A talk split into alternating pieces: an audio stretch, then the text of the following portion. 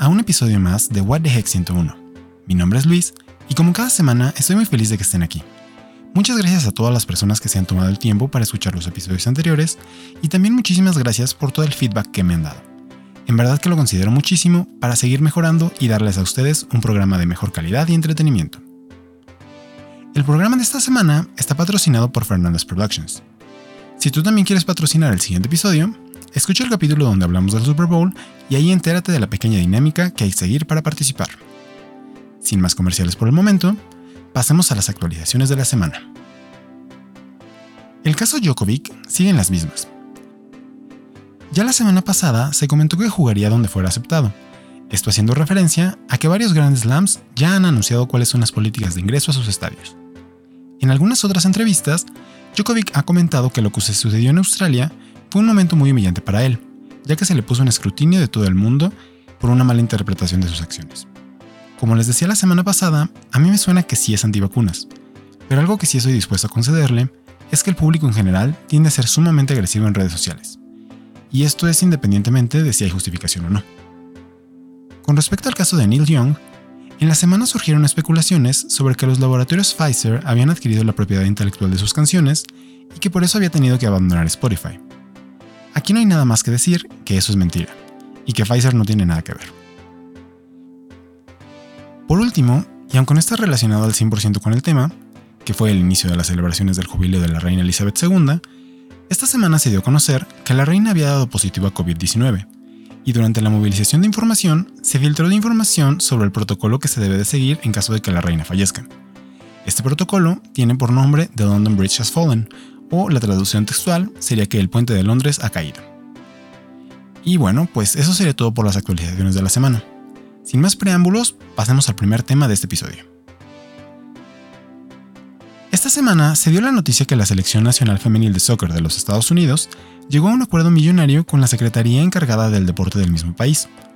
El grupo de deportistas, entre las que destacan Megan Rapinoe y Alex Morgan, alcanzó un acuerdo sin precedentes que le dio fin a seis años de batalla legal. Se informa que este acuerdo se prometieron 24 millones de dólares, más bonos que igualan a los que se les paga a su contraparte masculina. En un comunicado, la Federación de Soccer anunció que se dividiría el dinero entre las jugadoras, pero se mencionó que el acuerdo apenas alcanzó una tercera parte de lo que originalmente les esperaba desde 2016. Y si bien fue una victoria que se consiguiera este acuerdo monetario, la victoria mayor resulta ser que la Federación de Soccer también accedió a igualar las condiciones de pago para los equipos femenil y varonil, incluyendo los bonos otorgados por ganar un mundial. Megan Rapinoe comenta que durante todo este tiempo ha sentido el apoyo del público de su lado y que espera que los 2 millones de los 24 que serán destinados a promover el deporte femenil rindan frutos. Un punto importante que mencionó durante la entrevista es la sensación de justicia y de que a partir de ahora ya ninguna otra mujer, al menos en el soccer estadounidense, tendrá que pasar por lo que ella y sus compañeras pasaron durante todo este tiempo. Y ustedes se preguntarán, ¿y por qué es un logro este veredicto? Y pues yo les diré, bueno, no, no les diré, pero lo más seguro es que ustedes ya lo sepan. Actualmente, y desde hace mucho, pero mucho, mucho tiempo atrás, ha existido algo que se llama la diferencia o la brecha salarial. La brecha salarial, al menos de género, es la diferencia entre el salario de los hombres y las mujeres dividido entre el de los hombres, el resultado de esta fórmula es cuánto más cobran de salario los hombres que las mujeres. Existen diferentes causas que provocan esta brecha salarial. En primera instancia tenemos la necesidad de trabajar de tiempo parcial, los peores empleos disponibles para las mujeres, los trabajos socialmente menos valorados, la minusvaloración y sobre todo, y a lo que al final se resume todo, la ignorancia y los prejuicios sociales. Y si bien todo esto lo podemos ver más claramente en los trabajos administrativos o godines, como se les llama coloquialmente, esta brecha también existe en todos los otros niveles de trabajo y prácticamente en todos los países. En esta ocasión me voy a centrar principalmente en el ámbito del deporte, con un enfoque a los Estados Unidos, pero esto no significa que aquí en México no suceda. Ahora, de acuerdo al Departamento de Trabajo de los Estados Unidos, la mujer promedio recibe al menos un 20% menos de salario de lo que recibe un hombre por hacer el mismo trabajo, y como les decía anteriormente, esto no ha cambiado, ya que al menos en las últimas dos décadas esta diferencia se ha mantenido en el rango de los 20 o 23 puntos porcentuales de diferencia. Este rango varía según el sector. En particular, uno de los sectores que tiene las peores brechas salariales es el legal, en el que una mujer gana apenas el 64% de lo que ganaría su contraparte masculina. La brecha en el caso del entretenimiento y los deportes sin duda se reduce. Sin embargo, aún existe mucho trabajo para que se alcance la igualdad en estos dos sectores. En la parte de los deportes, si bien cada organización tiene su propia estructura de compensaciones y beneficios, y los rangos de pago varían de deporte a deporte, un vistazo a lo que se gana en el top 5 de los deportes de Estados Unidos nos muestra que existe una clara diferencia entre la paga para hombres y para mujeres. En el caso del baloncesto, NBA y WNBA, mientras que se paga en promedio 8.3 millones de dólares a los hombres, en la WNBA se pagan apenas poco más de 75 mil dólares. En el golf, la situación es similar. Aunque en la PGA se pague 1.2 millones de dólares, en la LPGA se paga menos de 50 mil. En el softball son 4 millones de dólares contra apenas 6. En el tenis, la ATP paga 335 mil dólares para los hombres, mientras que la WTA apenas paga 283 mil. Y por último, en el soccer, la MLS paga 410 mil a los hombres, mientras que la NWSL paga apenas 35 mil. Eso es considerando los pagos promedio de las y los jugadores de estos deportes. Pero si nos vamos al top de deportistas de cada una de estas asociaciones, la brecha es más notoria. Si hablamos de los deportistas más pagados a nivel mundial, en 2010 Tiger Woods ganó 105 millones de dólares. En 2019, Lionel Messi ganó 127 millones de dólares. En los mismos periodos, María Sharapova ganaba 24.5 millones de dólares y en 2019 Serena Williams ganó 29 millones de dólares. Si bien existe una gran diferencia con respecto a lo que el resto de las deportistas femeniles ganó, también existe una gran diferencia entre lo que ganan los deportistas hombres mejor pagados a pesar del cambio de la década. Podemos ver que el tenis es uno de los pocos deportes en los que las mujeres ganan más que los hombres. Sin embargo, esto no es casualidad. Durante mucho tiempo, distintas tenistas han luchado por la equidad de género tanto en la atención mediática, así como en el tema de los pagos. Una de las principales representantes de este movimiento es Serena Williams, quien además de luchar por la igualdad de género, también ha luchado por la igualdad racial. Otra tenista que ha encabezado este movimiento es Billie Jean King, quien amenazó con boicotear el US Open de 1973 y que desde entonces ha apoyado esta causa.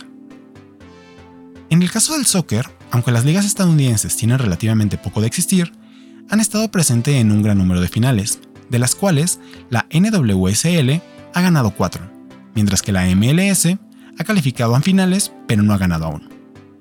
En particular, desde 2014 han estado luchando por la igualdad en pagos, pero fue apenas hasta esta semana que se consiguió este acuerdo donde se están pagando retroactivamente los bonos y compensaciones. Pero como comentaba al inicio, la victoria mayor es el cambio en las condiciones con las que futuras jugadoras podrán negociar sus contratos. Y esto nos lleva al por qué es importante esta noticia. Así como cuando se fue cerrando la brecha salarial en el tenis, en esta ocasión se está dando un gran paso hacia la igualdad. Entre los comentarios que se han hecho en torno a este suceso, comentan que el público finalmente se está dando cuenta que las mujeres pueden hacer lo mismo que los hombres y que por lo mismo se merecen una paga similar. Y aquí en realidad no puedo estar más de acuerdo. La percepción social sí ha cambiado significativamente. Desde un punto de vista en el que las mujeres no debían de salir de su casa, a ver cada año a las mejores deportistas llevarse medalla tras medalla y trofeos a casa, sí hemos tenido un gran avance como sociedad. Sin embargo, aún existen esos prejuicios que ante situaciones como estas exclaman que ganan menos porque no son buenas, o porque los juegos son aburridos, o incluso he escuchado que ganan menos porque nadie las ve. Y si bien estas aseveraciones puede que sean verdad dentro de la cabeza de quien las emite, la realidad es que 1. A nivel internacional, hay varios países en los que la mayoría de los reconocimientos deportivos los traen las mujeres. 2. Tal vez los juegos tengan menos drama porque en realidad les interesa jugar y demostrar que son las mejores en el campo. Y tres, si nadie, entre comillas, las ve, es justo porque las cadenas de televisión saben que su público sigue pensando como antes. Pero quienes tienen interés en ver los partidos siempre encuentran la forma de estar apoyando a su equipo o a jugadores favoritos. Y genuinamente me gustaría hacer énfasis en esto, ya que si ustedes van a cualquier publicación en redes sociales en las que se anuncia el éxito de la NWSL, lo más seguro es que se encuentren con el típico comentario que dice, cuando generen lo mismo que los hombres les van a pagar lo mismo. Pero esto es un argumento falaz, debido a que la remuneración no depende de las mujeres atletas, sino de los medios que deciden qué sí y qué no transmitir. Y como lo mencioné antes, siguen pensando que la gente no quiere ver los deportes femeniles. Sin embargo, también en esas mismas publicaciones podemos ver que hay un cambio a nivel social en cuanto al reconocimiento del trabajo de las deportistas. Ahora, esto es un gran paso, sí, pero aún falta mucho. Como les decía al inicio, la brecha en el deporte es una de las menores entre los sectores laborales, pero es importante que se popularicen estas noticias para que esa ignorancia, que es la causante de esta disparidad, se pueda eliminar y podamos ver un cambio realmente significativo en la brecha salarial. Ahora, si ustedes han seguido las noticias, al igual que lo hace la dirección editorial de este podcast, le hace yo, estarán al tanto de la situación que se está desarrollando en Ucrania.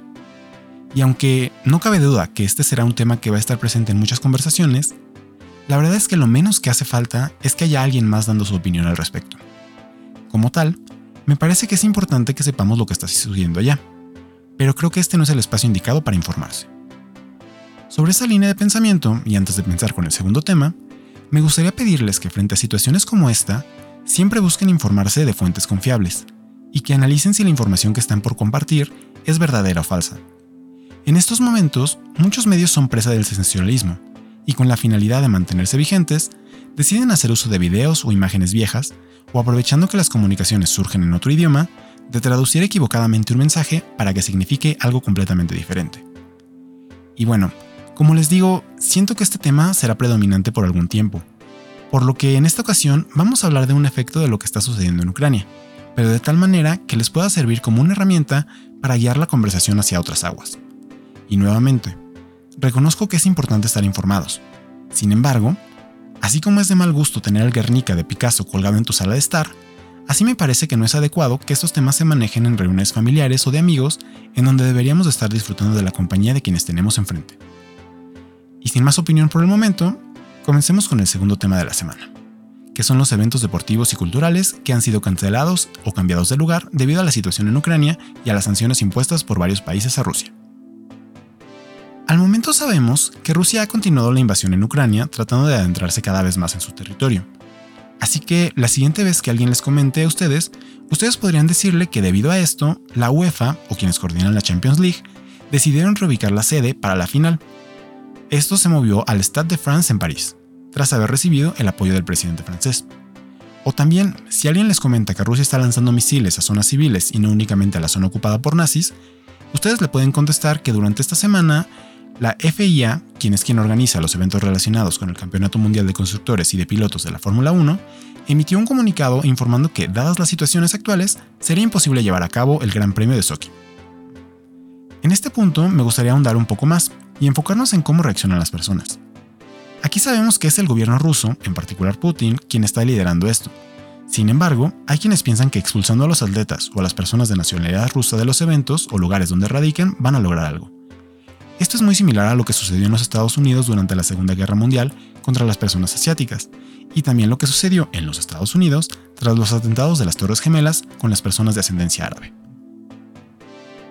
Si el tema de conversación sigue enfocándose en la guerra y los posibles crímenes de lesa humanidad que se cometan, ustedes también pueden tratar de meter en la conversación el hecho de que Polonia, Suecia y la República Checa se mostraron en contra de jugar las rondas clasificatorias al Mundial en Rusia, por lo que se ha decidido que estos equipos jugarían en territorios neutrales. O también les pueden hablar sobre el hecho de que la Federación Internacional de Judo canceló su evento en Rusia, el cual esperaban con ansias debido a que Putin también es judoka y sería muy representativo para la federación. Entre los otros eventos que se cancelaron y de los que también pueden hablar, son cinco eventos de campeonato de esquí que debían de tener lugar en Rusia este fin de semana, pero que se han reprogramado o cancelado totalmente debido a las condiciones actuales. Y adicional a todos estos eventos deportivos que se han cancelado o reprogramado, también hay un gran número de deportes que han decidido romper lazos con sus patrocinadores de origen ruso. Aún es incierto si se está decidiendo romper los lazos con base en si las empresas simpatizan o no con el régimen de Putin, pero por si las dudas, varias federaciones han decidido eliminar los patrocinios provenientes de Rusia, acción que ha hecho eco en distintos equipos. Algunos ejemplos de esto son que el Manchester United decidió terminar su contrato de 40 millones de libras con la aerolínea rusa Aeroflot. Y en el mundo del fútbol aún sigue pendiente la decisión de la UEFA sobre si se va a retirar el patrocinio de Gazprom, la empresa rusa con mayor presencia en el mercado del gas natural en Europa. En el mundo de la Fórmula 1, el equipo estadounidense Haas anunció que durante las pruebas de este fin de semana su auto correría sin los colores de la bandera rusa, y retirando su alerón del patrocinio de Uruquali, empresa rusa de fertilizantes. Y en el ámbito de la Fórmula 1 se da un fenómeno muy curioso. Con la finalidad de que su hijo, el piloto Nikita Mazepin, tuviera un lugar asegurado, Dimitri Mazepin ofreció el patrocinio al equipo estadounidense Haas. Pero ahora que se retiró el patrocinio, habría que ver cuál sería el futuro de Nikita, pero también de Haas, quien tiene una gran dependencia de este patrocinio. Ante la expectativa de las y los fans, los deportistas rusos se han pronunciado acerca de la situación. El discurso que maneja la mayoría es similar. Son cosas que nosotros no controlamos, pero que esperamos que se resuelvan de la manera más pacífica posible. Con esto en mente, pasemos al por qué es importante que 1. se hayan cancelado los eventos deportivos en Rusia y 2. que las y los atletas rusos se pronuncien sobre el tema. En primera instancia, debemos de considerar que los países pueden tener dos tipos de poder. El poder duro, que es su ejército, su economía, su territorio, y el poder suave, que regularmente se encuentra en las relaciones diplomáticas, pero también en la cultura, en el arte, los deportes y el entretenimiento. En este caso, las sanciones que pueden imponer los gobiernos únicamente atacan al poder duro. Sin embargo, permitir que los eventos deportivos se sigan realizando y que los patrocinios estén presentes sigue siendo poder suave que Rusia estaría ejerciendo sobre la sociedad. Así que, pues la cancelación de los eventos y los patrocinios se suma a las sanciones impuestas al país y de alguna u otra forma terminan impactando a Rusia. Es importante mencionar que esto no solamente afecta a Rusia, sino que afecta también a las empresas y trabajadores rusos relacionados, y que puede que también estén en contra de la guerra, pero como a nivel internacional es todo o nada, pues les toca a ellas y ellos pagar los platos rotos también. Y con respecto al segundo tema del posicionamiento de las y los atletas rusos, la importancia de su posicionamiento es única y exclusivamente como un acto de protección ante el juicio de la sociedad. Ya se los comentaba más arriba, la sociedad es sumamente rápida para juzgar y con la información errónea y la provocación indicada, pueden terminar acosando severamente a una persona que lo único malo que hizo es ser de nacionalidad rusa. Y aquí hay algo importante. No hay algo como que un país sea bueno o malo. No hay países buenos ni países malos. Lo único que hay son regímenes y personas que pertenecen a esos regímenes. Si bien un gobernante puede ser alguien detestable, esto no se debe de reflejar en las personas que gobierna. Sin embargo, si las personas también participan de las acciones que incita el líder, ahí sí podemos hablar de que forman parte del régimen y considerarlos como cómplices y responsables de lo que suceda. Pero bueno, ya saben entonces, si hay alguien que insistentemente quiere regresar al tema de Ucrania, pueden utilizar algo de lo que aquí platicamos para salirse por la tangente y empezar a hablar de algo un poco menos denso.